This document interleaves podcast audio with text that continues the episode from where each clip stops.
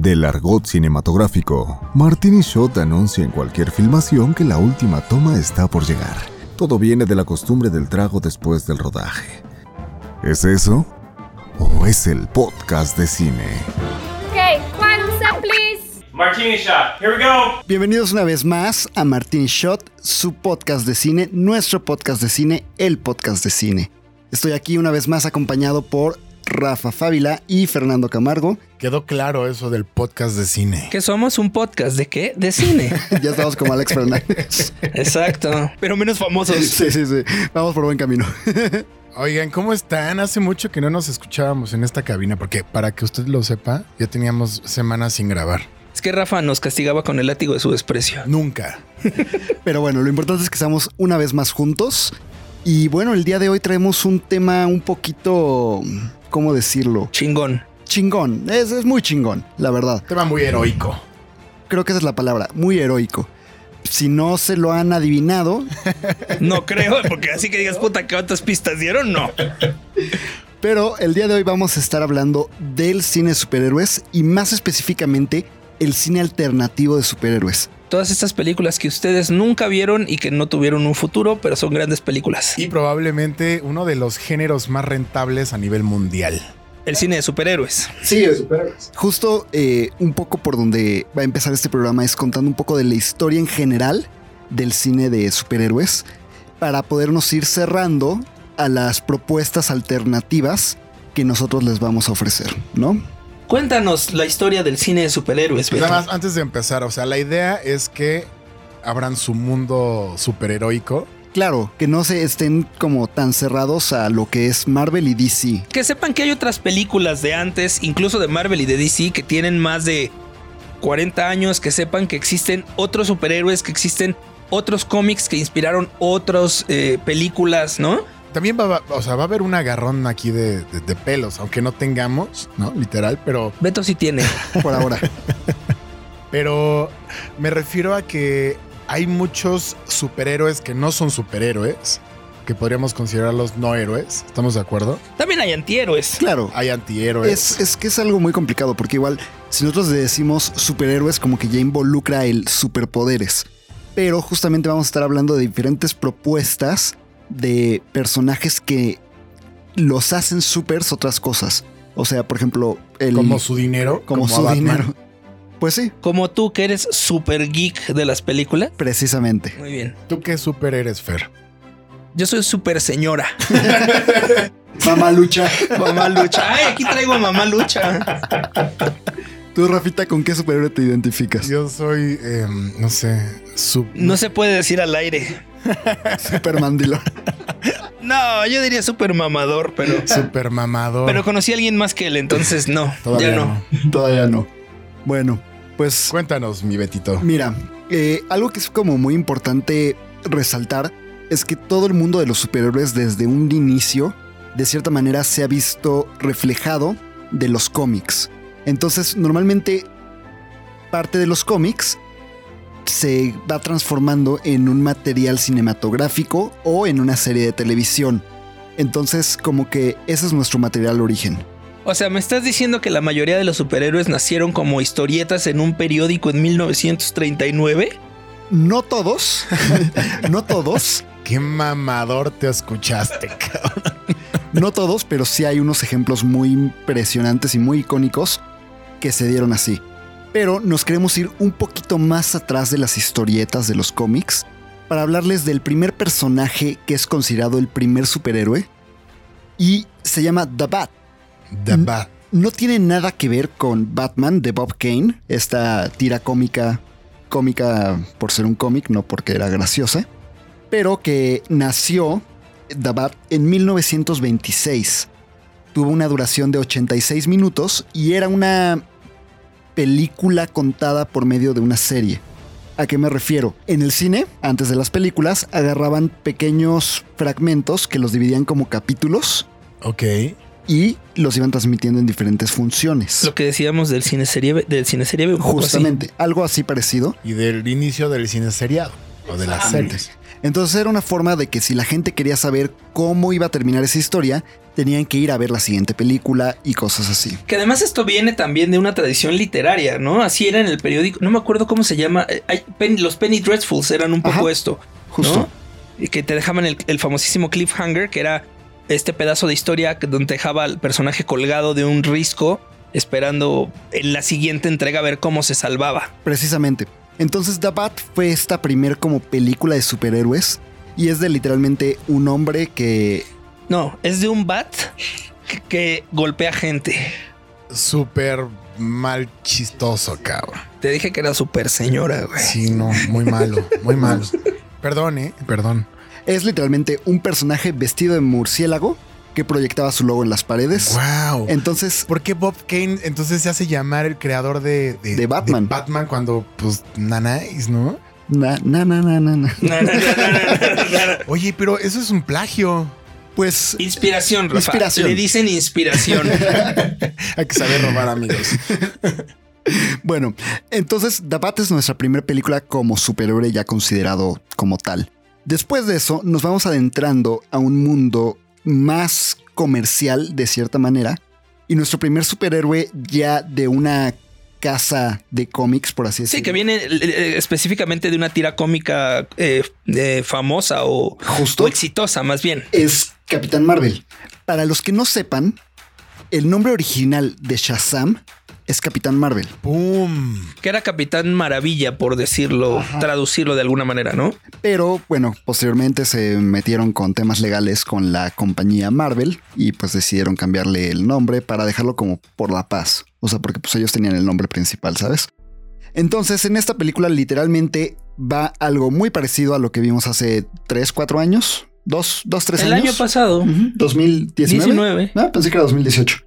Eh, que es literalmente Billy Batson se transforma en el superhéroe Capitán Marvel por mediación del mago Shazam. O sea, la historia de la tira cómica tal cual es. Ahora, aquí hay un brinco importante de 1926 que fue The Bat a 1941 que fue la película de Capitán Marvel Justo. que si mal no recuerdo, eh, Superman, la tira cómica o el, o el- o el cómic de Action Comics hace su aparición en 1939. Esto quiere decir que en el 41 ya Superman y los cómics tenían una mm, fama, un, un- un nicho de gente y ya, ya era una cosa importante. Por eso es que se decide hacer esta película basada en un cómic. Justo, la primera aparición de Superman es en el 38. Entonces, ¿Ah, 38? En el 38. Entonces ya tenemos casi 10 años de diferencia entre el primer cómic y la primera historia adaptada de un cómic a pantalla grande. Guárale. Y bueno, después de esto ya nos vamos como con un poquito más lo, lo conocido. Estamos con Batman de 1943 y con Batman y Robin de 1949. Estas dos películas eh, estaban basadas completamente en historias de Kane, en las cuales Batman se enfrentaba al príncipe Daka, un espía japonés que operaba encubierto en una zona desierta de Gotham. Y bueno, esto es ya, digamos, un superhéroe que todos conocemos. Esa no la vi. No, eh, la verdad, yo creo que yo tampoco la he visto, ¿eh? Si te soy 100% honesto, no la he visto. ¿Tú la viste? Yo No, para nada. te iba a decir Batman. ¿Tú la viste Batman? ¿Tú la viste Rafa? No, todavía no. Bueno, después de Batman, tenemos El Fantasma en 1943. También basado en un cómic que si usted tiene más o menos nuestra edad recordará esta caricatura. Bueno, hice una película en los 90 con Billy Zane y salía el fantasma, salía en esta ca- caricatura los defensores de la tierra, una cosa así.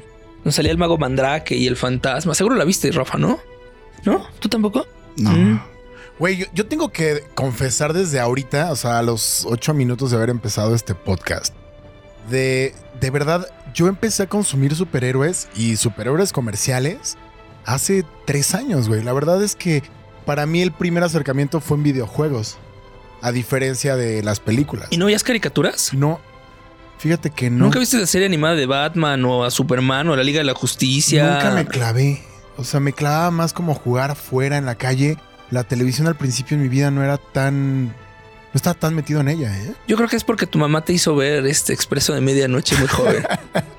Yo veía la usurpadora y la. Volver a empezar con Chayanne, tres mujeres, Atina, no, Atina el precio, ¿no? ¿Cómo se llama? Este, Ser mexicanos el dijeron. precio mayor, no, el premio mayor con la tesorito. Sí, no, no me tocaron esas. Y novela gráfica tampoco, ¿eh?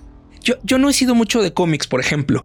Me gustaban más las caricaturas y me gustaban más las películas de superhéroe. Pero me mama lo que existe alrededor de ellos, ¿no? O sea, toda Claro. la cultura. Sí, hoy en día es un fenómeno mediático. Y es un negocio güey. Pero bueno, rentable. un poco retomando a El Fantasma de 1943, que se presentaba de la misma manera que las películas anteriores, de forma seriada.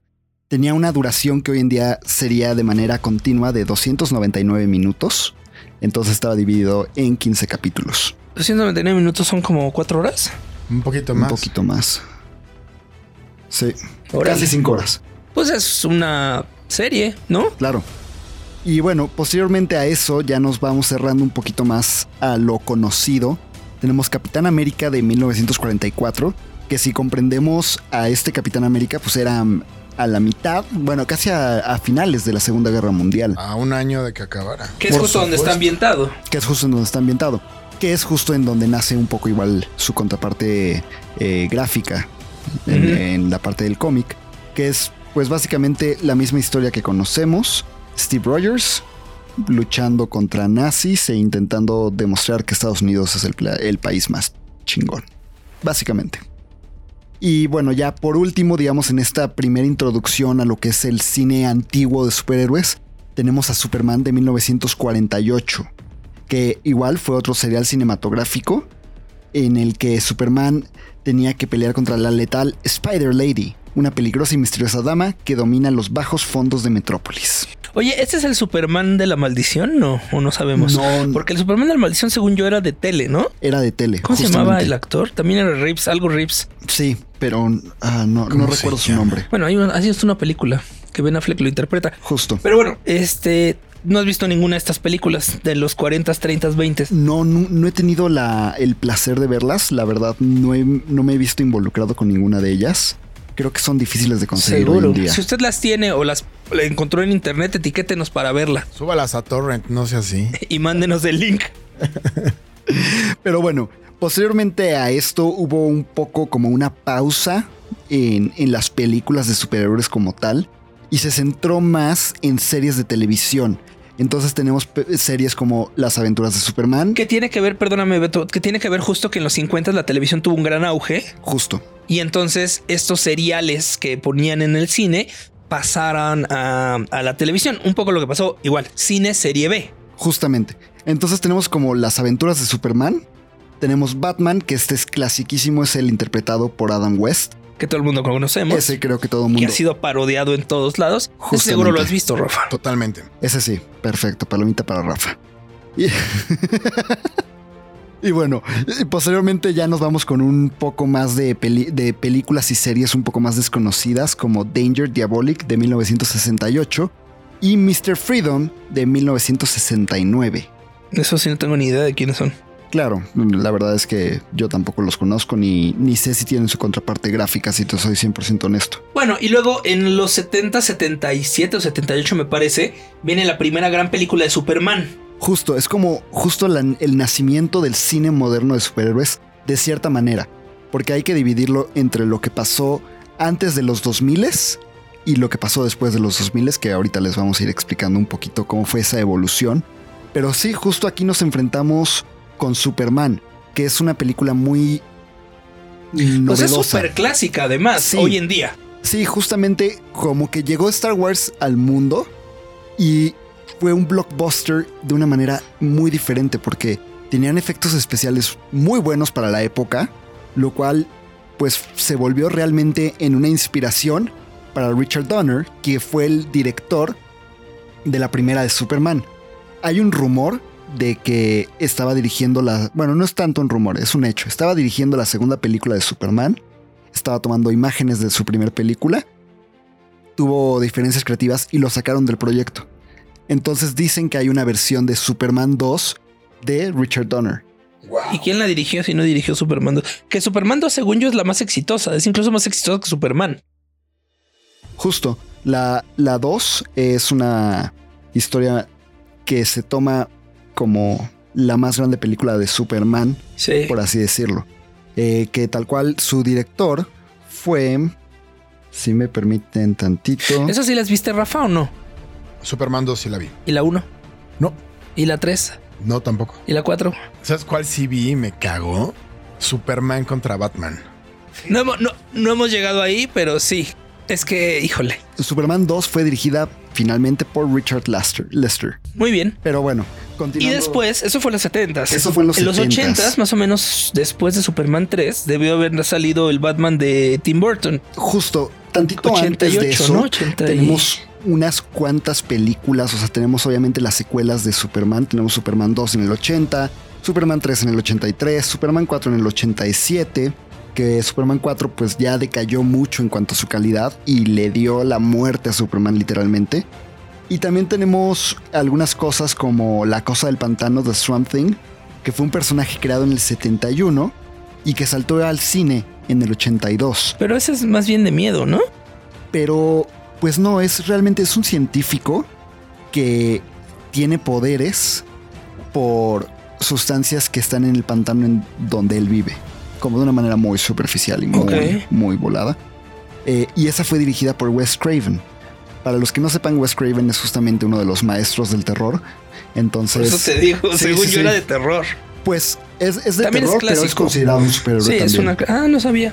Y bueno, también tenemos una adaptación de Supergirl, lo cual pues está bastante bien, creo yo, porque empezamos a tener un poquito justo como esta diversidad en el cine. Ya no era únicamente ver a los hombres siendo superhéroes, sino ya teníamos la primera representación de una mujer en el mundo de los superhéroes. Ok.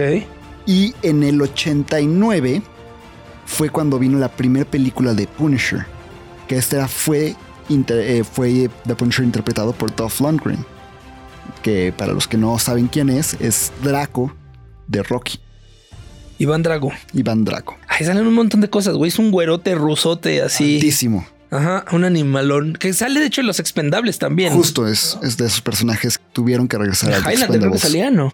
Mm, es a He-Man. Él fue He-Man. Ah, el Fujimán, claro. Y ya, por último, tenemos esta gran película de Tim Burton, de Batman, con un Michael Keaton que lo hace espectacular.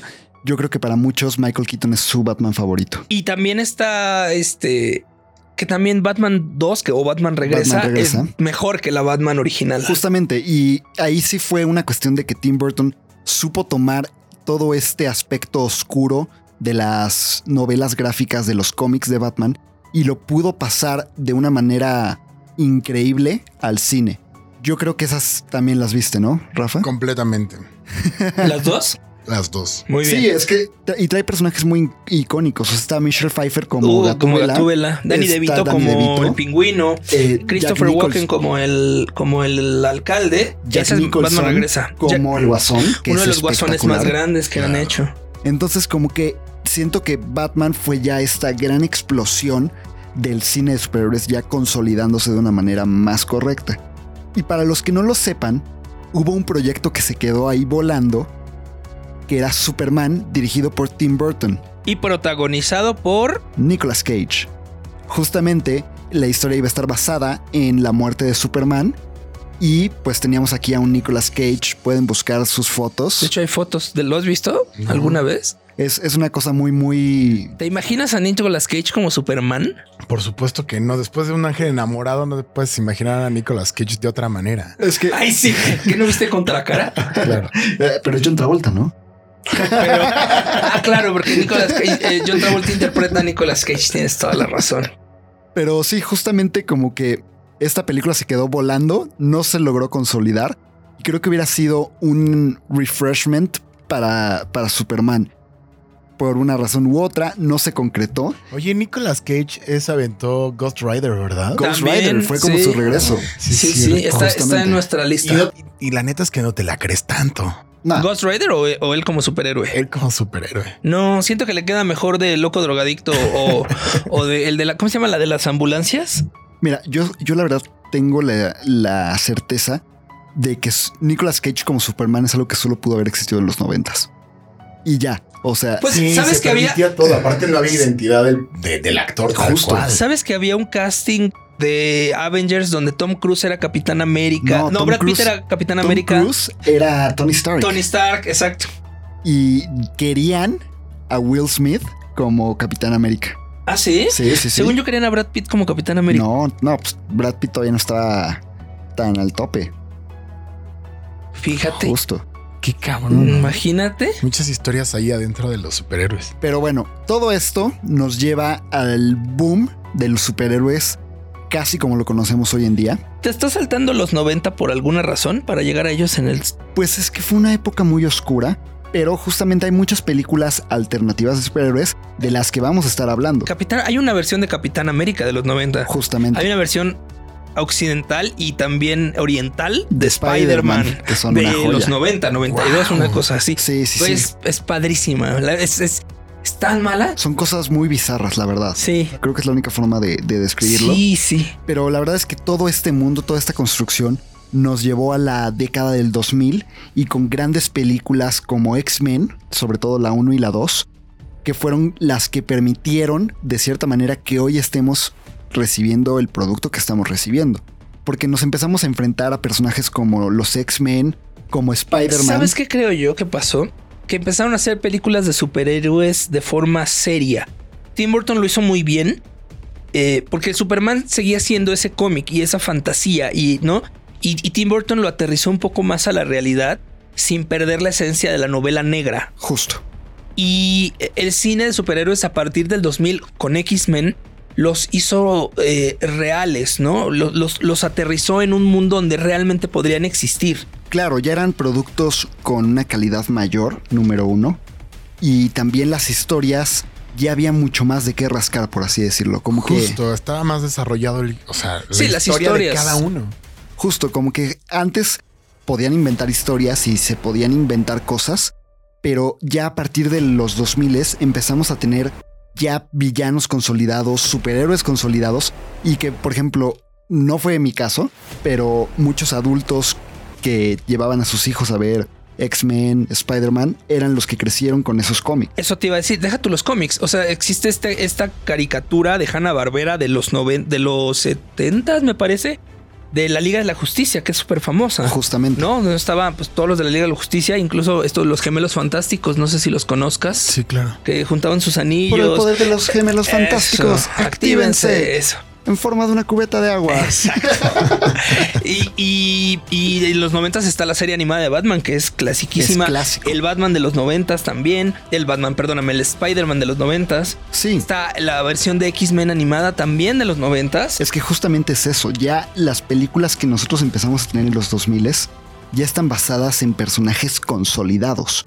Ya son personajes que tienen un background muchísimo más definido, ya tienen villanos muchísimo más definidos.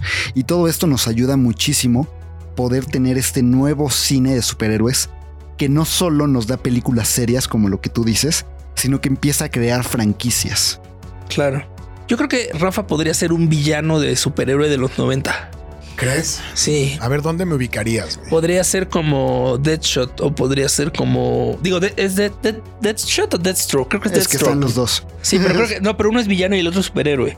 Eh, no, los dos son ¿Los dos son villanos? antihéroes. Ah, bueno, sí. Técnicamente los dos son antihéroes. Entonces pero- podría ser Kingpin. Kingpin moreno podría ser.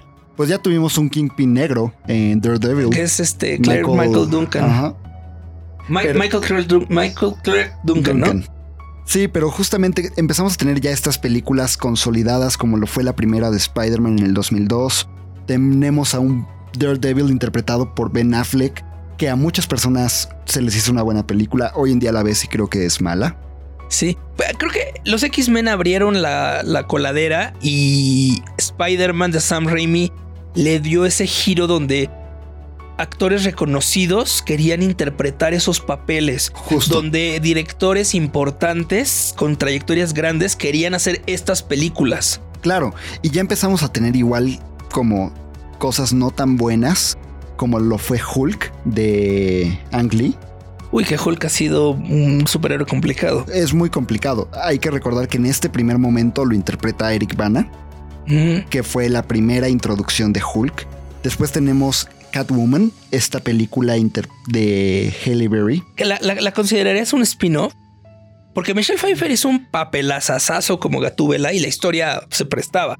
Y la de Halle Berry es... Para mí la regaron, se me hace nefasta igual esa película. Sí. Y bueno, ya tenemos un poquito esa como introducción de superhéroes no tan conocidos. Tenemos por un lado eh, The League of Extraordinary Gentlemen, esta novela gráfica de, escrita por Alan Moore. Ah, Alan Moore eh, va a ser un personaje que va a escribir claves muy, muy grandes en cuanto a novelas gráficas y cómics.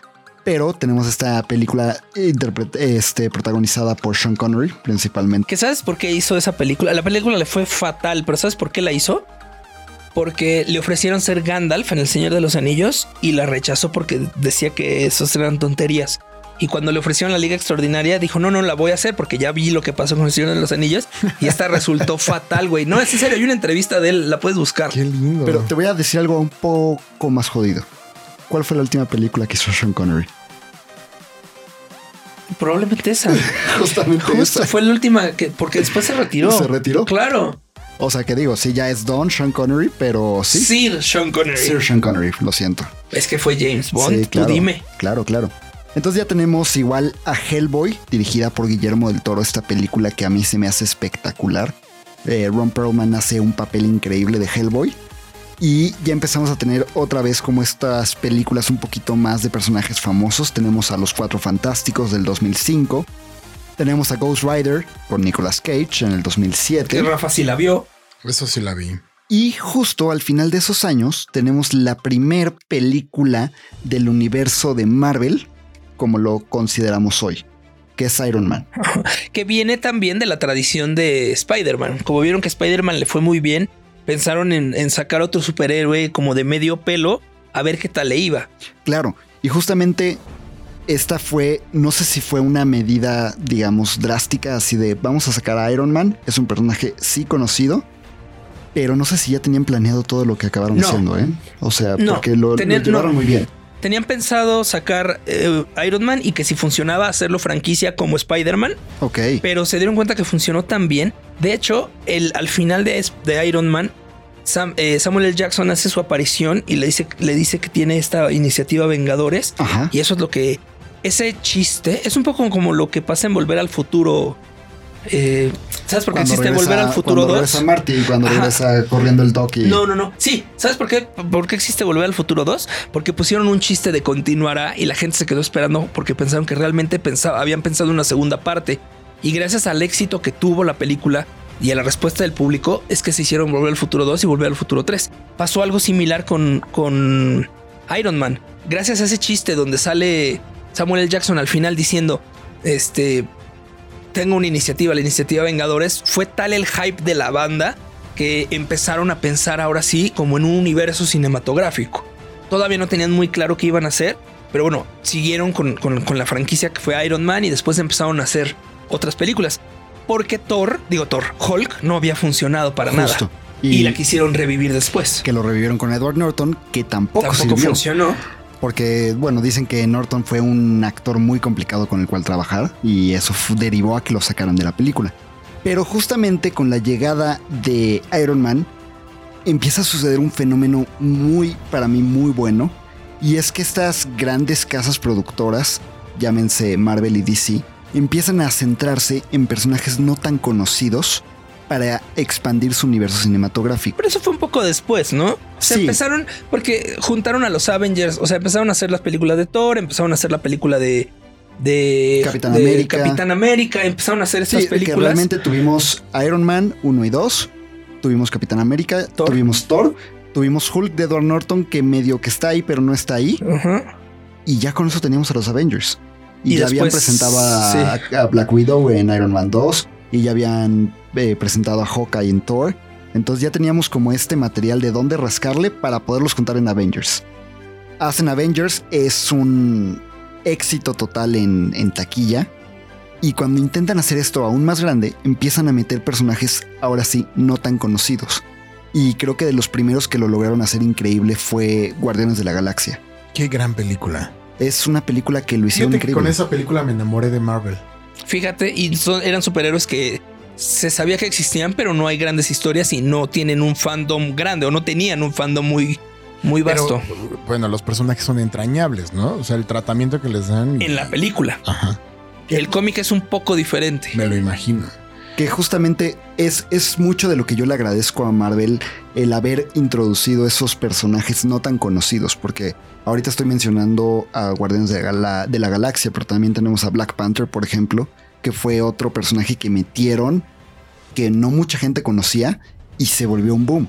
Y ya hace poco murió su protagonista Chadwick Boseman, pero y con una gran pena. Pero ya había otros intentos de llevar cómics que no eran tan famosos, como Hellboy, Justo como este Ghost Rider, ¿no? Era un cómic no tan famoso.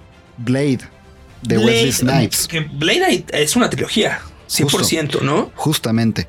Y bueno, como que empezamos a enfrentarnos a estas películas de mucha calidad por parte de Marvel, pero al mismo tiempo hay productos muy deficientes en cuanto a calidad.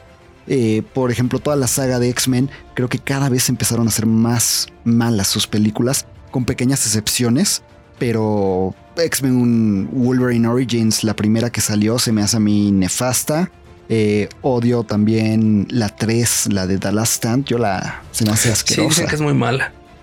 Sí, y buenas tienen eh, Wolverine, la última, ¿cómo se llama? Eh, Wolverine, este. no, tiene un Logan. nombre. Logan. Logan, que justo ya es una película muchísimo Días del más- futuro pasado. Claro, y también tenemos por un lado esto, y también tenemos este lado de DC que hace Christopher Nolan, ¿saben? O sea, tenemos. Ah, claro, salió el eh, en Batman Begins. 2007 fue Batman Begins, Guau, que le dio un giro, ¿esa sí la viste? total. le dio un giro al Batman. Tomó un poco la oscuridad que tenía el Batman de Tim Burton y lo llevó a la realidad. Lo que te decía, es un el de, el de, el de Nolan es un Batman que sangra, güey. Es un Batman que la pasa mal. Y es, en el 2005. Ah, ¿es 2005? 2005, o sea, es justo. ¿Y entonces cuándo salió? ¿En qué año salió El Caballero de la Noche? 2008. Ah, tres años después. Ah, igual que Iron Man. Justo. Entonces tuvimos como estas películas muy fuertes, sobre todo la gran como maravilla que tuvo el Batman de Nolan fue el hecho de que Heath Ledger fue nominado por su papel del, de Joker y Póstumo. ganó póstumo, obviamente. Se, se murió. Es que es un gran papel, es un Es gran, personaje. hace increíble. Yo creo que Jokers ha habido grandes Jokers, como también sus excepciones, pero ha habido mejores villanos en DC que, que protagonistas, creo. Yo creo que sí. O sea, se me hace muchísimo más chingón Heath Ledger como Joker que Christian Bale como Batman. A mí en lo personal. Yo estaba pensando en Jared Leto. Jared Leto es como eh, ahí la espinita que todo el mundo se quiere sacar, güey, pero que siempre va a estar ahí en nuestro. Y por ejemplo, tienes a, a Jim Carrey como el acertijo en las películas de los 90 Tienes a de Batman y Jones Tommy Lee Jones. como Que no hablamos de esas películas que son bastante malonas. Justo, sí, esta parte de George Schumacher retomando Batman con dos Batmans diferentes, con Val Kilmer y con George Clooney. Y los batipezones y la batitarjeta de crédito. Arnold Schwarzenegger como el señor frío, güey. Uma Thurman como Poison Ivy. Te digo que DC ha tenido mejores villanos que, que, que héroes. Y creo que Marvel ha tenido mejores héroes que villanos. Sí. O sea, para mí el mejor villano de Marvel, Loki. Pues, Loki se me para hace todos, está en todas las películas. Es fantástico. Thanos no es malo, pero Thanos lo construyeron a través de los años. Claro, y fue creando a este misticismo alrededor del personaje. Claro. Bueno, básicamente, Rafa, esas películas, si las viste, viste todas las de Marvel. Me y me las aventé todas como en dos meses, yo creo. Seguro te preparaste ahí para el estreno de Infinity War. Justo por eso. ¿De Infinity Wars o de Endgame? De Endgame. Y la neta es que, o sea, era tanto el merch y tanta la publicidad que, que te jala, ¿no? A verlas y a consumirlas, porque si no hubiera sido por eso, Digamos, de este cine, llamémoslo mainstream de superhéroes, de Marvel, ¿cuál es tu favorita? híjole, no sé. ¿eh? A ver, recuérdame. Eh, de, las, de las últimas, híjole, Black Panther creo que disfruté muchísimo. Ant-Man también es una película como de un superhéroe no tan conocido que logró salir. Ant-Man sí viene desde los Avengers y hay muchas caricaturas sobre los Avengers. Pero sí. es el Ant-Man de Hank Pym, no de Steve Lang. Que Steve Ah, Lang es el claro, protagonista. es el segundo Ant-Man. Bueno, va, te la compro. Pero sí, o sea, tenemos Guardianes de la Galaxia, tenemos eh, Ant-Man 1 y 2, tenemos Black Panther y también se vienen otras que justamente es un poco como que ya me gustaría entrar en ese cine alternativo. Es que siento que ya este programa se convirtió en el cine de superhéroes, pero en realidad es el cine alternativo. O sea, ya no hablamos, ya no hablamos, digo, esto es como el- el- la historia a grandes rasgos del cine de superhéroes, que hoy es eh, gran parte de la cartelera mundial. Claro, Marvel domina la taquilla en ese sentido. DC ha intentado hacer algunas cosas y lo- sin mucho éxito. Ahorita está Wonder Woman 84 por ahí volando todavía. Este Batman contra Superman, del que hablaste hace rato, que es bastante, bastante mala. La Liga de la Justicia que prometía un chingo y, y estamos esperando el Snyder Cut. Sí, es que justamente se empezó a, a involucrar ahí una cuestión muy rara en la que se murió la hija del director, el director dejó la película en postproducción, la vieron la Warner y dijo, no, esto está muy oscuro, esto no lo podemos sacar, vamos a traer a nuestro director, Josh Whedon, que además fue quien fundó el universo cinematográfico de Marvel. entonces trajeron a Joss Whedon que le metió este humor ridículo a, a Justice League y acabó siendo una, una broma básicamente de mal gusto. De mal gusto. Es un escuadrón suicida que va a ser James Gunn. Oye, Doctor Strange no les gustó Sí, demasiado. a mí me gusta Sí, es muy buena. Y justamente es de esos personajes que sí se conocía de ellos, pero gracias a el querer introducir a nuevos personajes, lo vimos nacer, ¿sabes? Claro. Viene, viene The Eternals. Viene The Eternals, Hicieron una serie de que le fue bastante mal. ¿Cómo se llamaba? Eh, de los. Bueno, hay varias series de, de. Fíjate, en la tele le ha ido muy mal a Marvel y al contrario a DC le ha ido muy bien. El Arrowverse, ¿no? el Arrowverse, Legends of Tomorrow, este Arrow, Flash. Flash, eh, Supergirl. Supergirl. Hicieron ahora Batwoman, que también estuvo medio pinche. Pero sí, como que lo han logrado construir de una manera más sólida, pero porque se han arriesgado, creo yo. Claro, y Marvel lo hizo al revés. Hizo Luke Cage, hizo los Defenders, hizo. Por ejemplo, las, series de Netflix, a mí las de Daredevil se me hacen una joya. Estos dicen, yo no las he visto. Y Jessica Jones también es una joyita. Pero Luke Cage y Iron Fist son muy malas. También estaba Agents of Shield, que a mí me gustaba, porque además estaba muy unida a las películas. Claro, Agent Carter. Uy, Agent Carter, a mí me gusta mucho Agent Carter. Entonces tenemos como... Y bueno, y vienen en Disney Plus series alternativas también de Marvel. Que yo ya no diría que esas son alternativas. Porque ya son personajes consolidados. O sea, One Day Vision ya están súper consolidados. Viene What If, What que If es una serie de cómics también. también. Pero justamente como que siento que algo que no estamos hablando lo suficiente son estas películas fuera de, de- de estos personajes. Que vienen desde los noventas. Ahora sí, regresémonos un poquito. Este, Rafa, ¿tú alguna vez viste una película que se llama Rocketeer? No vi el cuervo. El cuervo. O sea, sí me aventé algunas que estaban fu- fuera de estos universos. También en los 90 era cuando justo no se producía Justo. por, por las principales casas productoras, ¿no? Claro, o sea, y por ejemplo, muchas de las que vamos a mencionar ahorita están inspiradas en cómics, pero no necesariamente son tal cual superhéroes. O son antihéroes también en su, en su mayoría. Por ejemplo, Darkman puede ser considerado un antihéroe. No es como Sí. el, el más recto, por así decirlo. Se parece mucho a Rorschach de Watchmen, ¿no? Justamente. Eh, es Liam Neeson, este Darkman. ¿Es en serio? Sí, ¿no sabías? No me acordaba de eso. Sí, es Liam Neeson. Entonces, pues ahí tenemos una primera introducción de, de Liam Neeson al mundo de los superhéroes. Eh, tenemos The Rocketeer, tenemos The Crow. Y tenemos igual ya películas como Judge Dredd con Sylvester Stallone, Basada en un. basada en un cómic. Que George Dredd, la de Stallone, es ligeramente una comedia, ¿no te parece? Sí, o sea, está claro. tratada como comedia. Claro, y ya en donde se pudo consolidar tal cual el personaje fue con Carl Urban en el 2012 que hubo un remake. A mí no me gustó esa. A mí me gusta más. ¿Te gusta se me más? hace muy buena. Se me hace muy, No muy buena. sé. Tenemos la favorita de Fernando, Steel. Uy, es que yo la vi cuando era muy niño, güey. Tenía 10 años. ¿Has visto Steel? Que No, es, es Shaquille O'Neal, creo, ¿no? Es Shaquille O'Neal. Shaquille O'Neal hace de un super. Haz de cuenta que justo en el 97 hay un cómic que es la muerte de Superman, porque lo mata Doomsday, y no me acuerdo cómo es el cuento, pero resulta que hay como un clon de Superman que es negro y tiene como los superpoderes de Superman, pero además usa un traje robot que según yo es como el, ante- el, el antecedente de Cyborg, De cierta manera. ¿no? Y entonces Steel es la película de este, no Superman, pero sí Superman negro que tiene una armadura muy cabrona. Y es, es una gran película, también muy de comedia, Claro, ¿no? Una comedia boba, muy para niños, como muy para tele además. justamente. Tenemos también Spawn en el Basado en 97. un cómic. Uy, ¿quién es el quién hace Spawn? No recuerdo quién hace Spawn. Me acuerdo que sale John que- Leguizamo como el payaso diabólico Sí. del infierno. Sí, ¿Has visto justamente. Spawn? Oye, Spawn es Marvel. Es- Eh, sí, es creo que, que, sí. sí, pero es de los desconocidos de, por así decirlo. O sea, es de los no populares, mejor dicho. Tenemos la trilogía de Blade. perdóname, y Spawn es una película muy, muy, muy oscura. Claro, es que sus escritores pues ya lo consideraban, eran, eran novelas gráficas cómics para adultos completamente. Eh, lo que era Spawn, lo que era Blade, lo que era The Crow. Son, son cómics para adultos que intentaron pasar.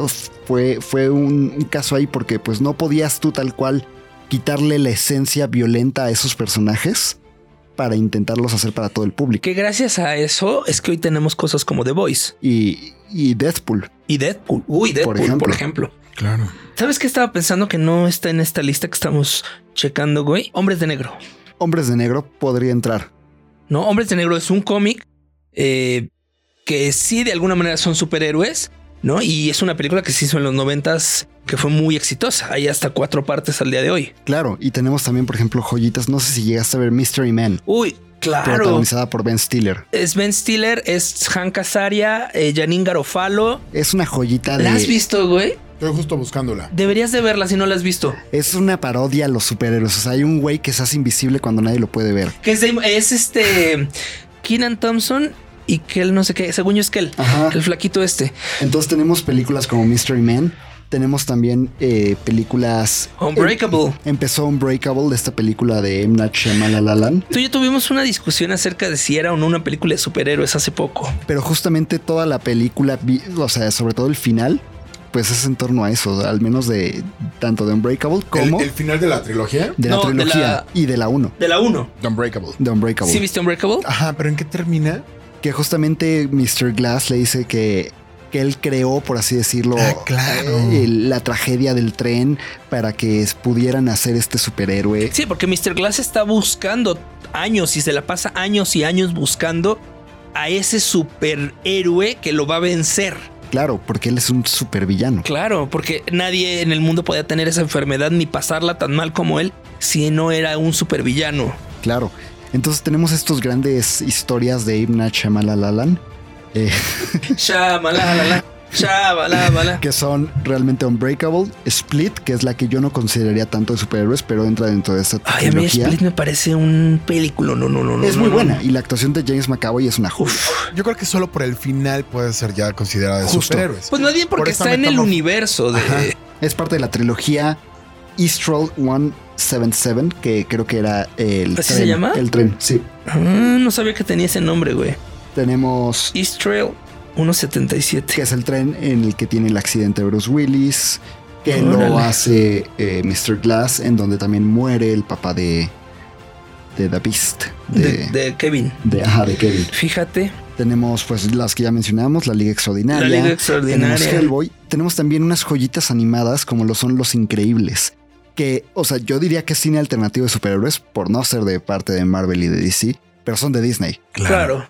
Pero que un amigo me decía alguna vez que de Los Increíbles es la versión light de Watchmen, de la que no hemos hablado, por cierto. Yo diría que es la versión familiar de Los Cuatro Fantásticos. Los Cuatro Fantásticos es la versión familiar, sí, no, pero es que vea los personajes que tienes. Tienes a la mujer invisible, tienes al hombre súper fuerte, tienes a la que te hace los campos magnéticos. O sea, hace invisible, la que se estira y el que se hace fuego. Sí, vamos, eh, lo, que, lo que decían los productores de, de la película y los directores, Brad Bird, que dirigió Misión Imposible 4, es director de, de justamente, de los, Los increíbles. Increíbles. Y él decía, es que pensamos en qué superpoder podría tener cada miembro de la familia, ¿no? La mujer elástica se tiene que estirar y partir para hacer mil cosas. El hombre pues tiene que ser así fuerte. Un niño hiperactivo que corre y brinca y la adolescente que no quiere que la vean porque tiene Claro. estos cambios de humor y así. Así es como se basaron la- los poderes de los, de los superhéroes, pero, pero Curiosamente sí, queda muy a tiene muy ad hoc con los cuatro fantásticos. Eh, tenemos a Constantine interpretado por Keanu Reeves. que también viene de un cómic. Tampoco sé si lo llamaría superhéroe, pero pues está basado en un cómic y sí por ahí hay una versión de ese cómic donde sí lucha el crimen y la oscuridad y no sé qué, ¿no? Y, y hubo una serie hace poco igual en el Sí. universo del Arrowverse que pegó mucho. De hecho, Matt Ryan, el protagonista, lo jalaron a capítulos individuales de Arrow y de Legends of Tomorrow Sí, por el éxito que tuvo la sí, serie. sí. Eh, tenemos igual ya películas un poquito más como de broma, como Sky High. No sé si la llegaste a ver Sí, esta claro, con- Universidad de Superhéroes. ¿No las viste tampoco esa? No. No sé si es de Disney, creo que sí. Es de Disney. Sí, haz de cuenta que en el mundo existen super... eh, Un poco The Voice, pero muy light, güey. En el mundo existen niños superhéroes y van a una, a una preparatoria de, de superhéroes. Y el director es Superman, grandes comillas, que es este Patrick Swayze. No, no es Patrick Swayze, lo estás Kurt confundiendo. Russell, perdón, Kurt Kurt Russell. Siempre los confundo. Kurt Russell es el, es el- el- el jefe. Y pues tienen, es un drama adolescente, güey. Es una teen movie, pero de superhéroes. Tenemos mi película favorita de superhéroes, Watchmen. Watchmen, justamente basada en una novela gráfica de Alan Moore, logra construir este mundo cinematográfico increíble, pero gracias a la mano de Zack Snyder. Zack Snyder es el que posteriormente hace Man of Steel, hace Justice League, Que yo pero creo se que, sale eh, Batman contra Superman. Watchmen tiene una de las secuencias iniciales que además eh, es como secuencia de antecedentes que además podría funcionar de alguna manera como plano secuencia Es muy bonito. más cabronas en la historia del cine, güey. Esa sí Güey, la viste. Nunca he visto Watchmen. ¿Neta? Te lo juro. Te vas a enamorar. Esa es- la es una esa- joya. Esa debe ser tu tarea de este fin de semana, güey. Neta, te vas a enamorar de esa película. Pero lo que tiene Watchmen es que tiene tres versiones de la película, no sé si lo sabías. No, no sabía eso. Tiene la versión normal cinematográfica, tiene la versión del director, que trae ahí unas cositas extras, como 15 minutos extras. Y luego está el Ultimate Cut, que trae casi una hora más de película, que es una joya. O sea, no, no es la primera que tienes que ver, la verdad. Si te la pongo, te vas a querer matar, vas a decir que hueva. Wow, Zack Snyder es pesado, güey. Es pesado, pero justamente Zack Snyder es un gran director haciendo adaptaciones de cómics, para mi gusto. Hizo 300, que es increíble, Hizo Soccer Punch que a mí no me pero gusta. es este original. ¿Ah, sí? ¿No es de cómic? No, Ah, yo he Sucker visto Punch es cómics, este güey, original. pero pensé que Y él era. haciendo adaptaciones es muy bueno, pero haciendo sus historias originales es Habrá donde que ver ahora que salga el Snyder Cut. que todo el mundo dice que es una maravilla. Pues el tráiler se ve bueno. Sí, claro. Y también tenemos personajes un poquito más como underground, entre comillas, como lo fue Kikas, como lo fue Scott Pilgrim. No sé, esas sí las has de haber visto. Completamente, eso sí. Kikas es también un antihéroe de alguna manera, ¿no? Claro, sí, o sea, bueno, no, no lo veo tanto como un antihéroe, ¿eh? Pues es un cuate como cualquiera de nosotros que se harta. Resentido social no te hace ser como antihéroe, ¿no? No, no O es sea, una anti- característica. antihéroe- antihéroe, Deathpool. Por ejemplo, que ese güey sí mata a izquierda y a derecha y es un asesino a sueldo. O sea, él sí es, es un mercenario, ya sabes, Sí. el, el mercenario bocón, como le dicen. como le dicen, sí. pues. Pero no, Kikas es un chavo que se harta de la inseguridad y se harta del pedo y decide meterse a los vergazos. Eh, Chronicle, esta película, no sé si la llegaron a ver, Sí. con found footage de tres chavitos que ganan poderes después de tocar un meteorito. A mí se me hace una joya. A mí no me encanta. A mí se me hace buenísima. Y justamente el director hizo después la nueva de Los Cuatro Fantásticos, que fue un fracaso total. Pésima película. Los Cuatro Fantásticos le ha ido muy mal, güey. En Muy, muy general, muy mal. Dicen que ya los van a volver a meter al mundo cinematográfico De Marvel. Dicen que sí, porque ya perdieron los derechos Paramount. Justamente. Y tenemos también pues películas como lo fue Brightburn, esta película de qué hubiera pasado si Superman hubiera sido malo. Es una ahí mezcla entre terror y cine de superhéroes, pero se me hace bastante aceptable, la verdad. Y bueno, también pues hay películas extranjeras, sobre todo rusas, que creo que han hecho un buen intento en el mundo de superhéroes, como lo fue Guardians, este mundo como de un oso. Esa solo vi el póster. Yo igual solo vi el póster. ¿Tú la viste? Solo el póster. solo el póster. Pero hay otras que se me hacen muy buenas que son Guardianes del Día y Guardianes de la Noche, que es esta como sociedad de vampiros. También solo vi el póster, güey. Esa vela. Tienen los subtítulos interactivos, se interactúan con la película, o sea, no son como los típicos subtítulos que ves, sino que se meten en el fondo del Claro, agua. eh, ¿dónde ¿Esa hemos sí la visto viste? eso? No, no, no, pero justo ese recurso de Los subtítulos, subtítulos interactivos. interactivos, sí, Es una joya. ¿En algún video musical? probablemente. Probablemente. En- pero yo creo que todo esto nos lleva también a grandes series televisivas como la que tenemos hoy, que va a ya terminar. Perdóname, antes quiero mencionar una que tú pusiste acá, que es Birdman. Birdman. Yo no la consideraría una película de superhéroes, pero sí, de alguna manera sí es una película alternativa de superhéroes. O sea, es como una historia, es un poco como Brightburn. Es la historia de qué pasaría si este hombre no hubiera sido tan exitoso o, o- o el trauma que le causó haber tenido este personaje tan exitoso que Alejandro González Iñárritu muy, muy atinadamente utiliza a um, Michael Keaton, que fue este gran Batman, ¿no? Claro. que después hizo al, al- al buitre en Spider-Man y que tiene ahí como gracias a esta película renació su carrera, tal Sí. cual. Pero también Bir- Birdman es una adaptación, ¿no? Y eso también la hace. No, Según es una es adaptación. historia original. Según yo es historia original, güey. Ga- Ganó el Oscar a Mejor Guión Original, ¿De verdad? de verdad. Yo estoy seguro que es una adaptación. No, hay un superhéroe que es Birdman, que Sí. incluso tuvo su, su caricatura Birdman. Ajá. y que hay una versión un poco más como, sí, como pájaro de la Liga de la Justicia. Hawkman, pero ese es Hawkman. Ah, ese es Hawkman, tienes toda la razón. Como que siempre está esta duda que te deja la película de Michael Keaton realmente tenía poderes o no. O sea, porque ya sabes, la, la escena final en la que de repente Emma Stone está viendo y voltea a ver al cielo y sonríe, A mí no me dejó esa duda, güey. A mí no. vuelve a ver la película con ese pensamiento en mente. La voy a ver con ese pensamiento. ¿De qué pasaría Según si yo, se- no tenía poderes y más bien, o sea, la película acaba como empieza. O sea, es un círculo. Por eso Emma Stone ve la ventana. Ok. Pero bueno, este, ya yéndonos un poco a las series A la de televisión, televisión. tenemos hoy en día una serie que para mí vino a revolucionar el género de los superhéroes, que es The Voice. Flash. Ah, The Voice, perdón. The que The Voice. Voice va muy en la línea de Watchmen, va muy en la línea de, de Soccer Punch, de muy Snyder, ¿no? Sí, y la verdad se me hace una gran película. Se me hace una gran película, una gran serie.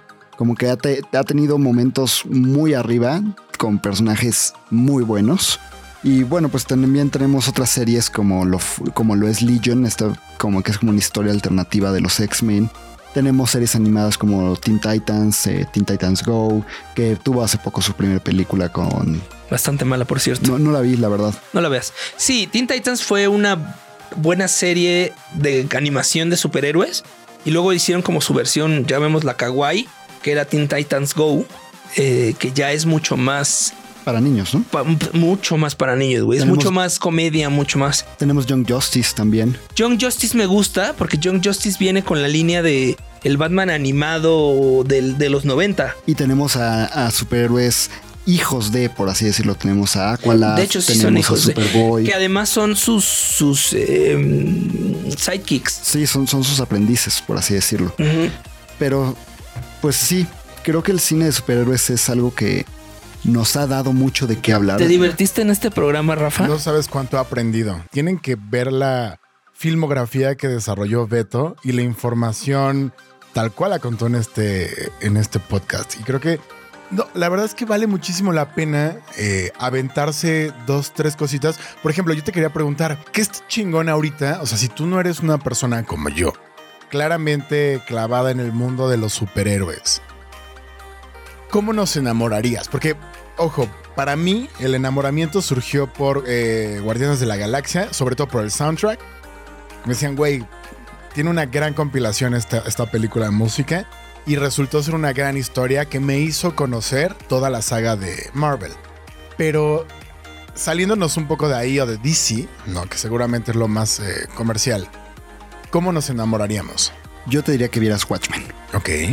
Watchmen tiene actuaciones increíbles, tiene un cast fantástico, tiene un soundtrack igual de maravilloso y la historia es una historia muy humana.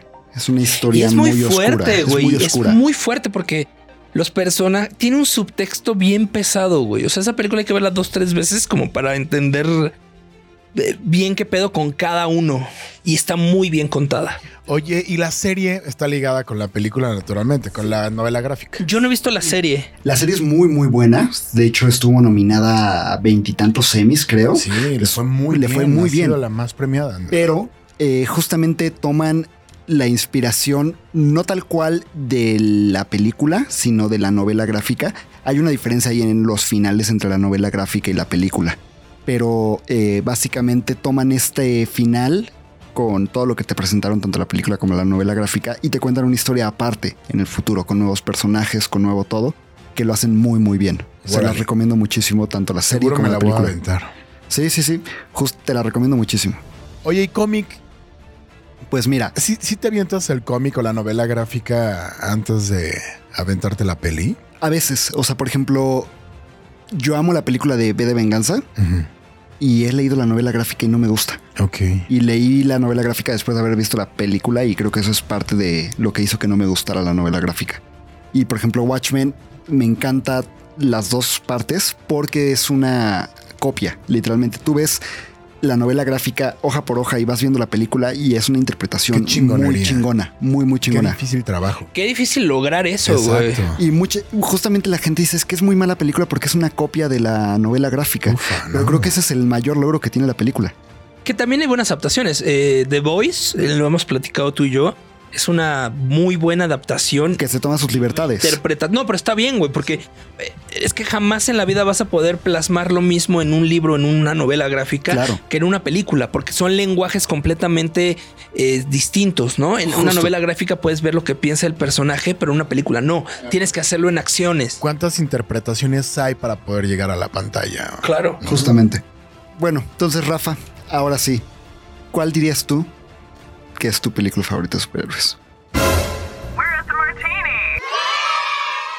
Yo creo que de la saga de Marvel, así la mi película favorita puede ser Doctor Strange. O sea, la Una vi joya. en ácidos. Es una gran película. No, pero por eso te gustó tanto. Véanla así, por favor, si no la han visto. Pero también la vi muy, muy sobrio. Y me encantó. Y no me gustó. Y no la entendí. ¿Tú, Fer? Híjole, sí está complicado, güey. Así como de superhéroes mainstream o de alternativa. En Yo creo que Mystery Man me- es una chulada. Sí, muy buena. Chula, sí, Ok, sí. va. Yo, yo sí me quedo con Watchmen. Sí se las recomiendo a todo el cual. mundo. Al que no la haya visto, véala. Y si ya la viste, busquen la versión del director, busquen la versión extendida. Tie- Tiene mucho de qué rascarle. Es una gran película. La verdad.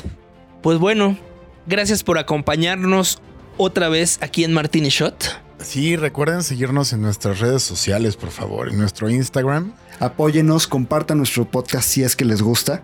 Y si no, también díganos por qué no. Nos, sirve esa comenten. retroalimentación. ¿Qué quieren escuchar? ¿Qué no quieren escuchar? ¿A quién ya no quieren escuchar? Pues mira, hoy les hubiera gustado escucharte a ti. bueno, pero ver, la próxima me desquito, no se apuren. Buenísimo. Pues ha chicos, sido un placer. Ha sido un placer. Les recordamos nuestras redes sociales. Martini Shot Podcast. Nos pueden encontrar en Instagram, nos pueden encontrar en Facebook. Con ese mismo nombre nos pueden encontrar en Spotify. No hay pierde. En Apple pierde. Podcast, en Sí, Google Podcast. es- esperemos que. mm, Jenny, te mandamos un gran saludo porque Jenny nos escucha mucho. y Ah, está- Jenny nos escucha, es nuestra malita. fan número uno. Y también un saludo a nuestro fan número 100 en nuestro Instagram, Yeah, ya tenemos 100, claro. ¿Quién es nuestro fan número 100? Fernanda Camargo. Pum, ¿qué se ganó? Que no soy yo, disfrazado. Cabe mencionar. Y así ahorita, si esto fuera un videoblog, pondríamos una foto tuya con, Con rímel, peluca, güey, sombra y, y- y lipstick. Te la puedo mandar, no te preocupes. Seguro está. Qué miedo. Segurísimo está. Segurísimo está. Pero sí, le queremos mandar un saludo a Fernanda Camargo. Que tampoco es mi prima. pero ella fue nuestra suscriptora número 100 en Instagram. ¿Sí, sí es suscriptor? ¿Fan? Exacto, pues. Eh, seguidor. Seguidor número 100. Entonces, un saludo a Fer. Fer Un Camargo. saludo, Tocaya. Yeah, muchas gracias por La escucharnos. Fer Camargo, que no soy yo. La Fer Camargo. En fin, pues muchísimas gracias. Y Cuídense nos vemos, mucho. nos escuchamos la siguiente semana. Adiós. Adiós, chao.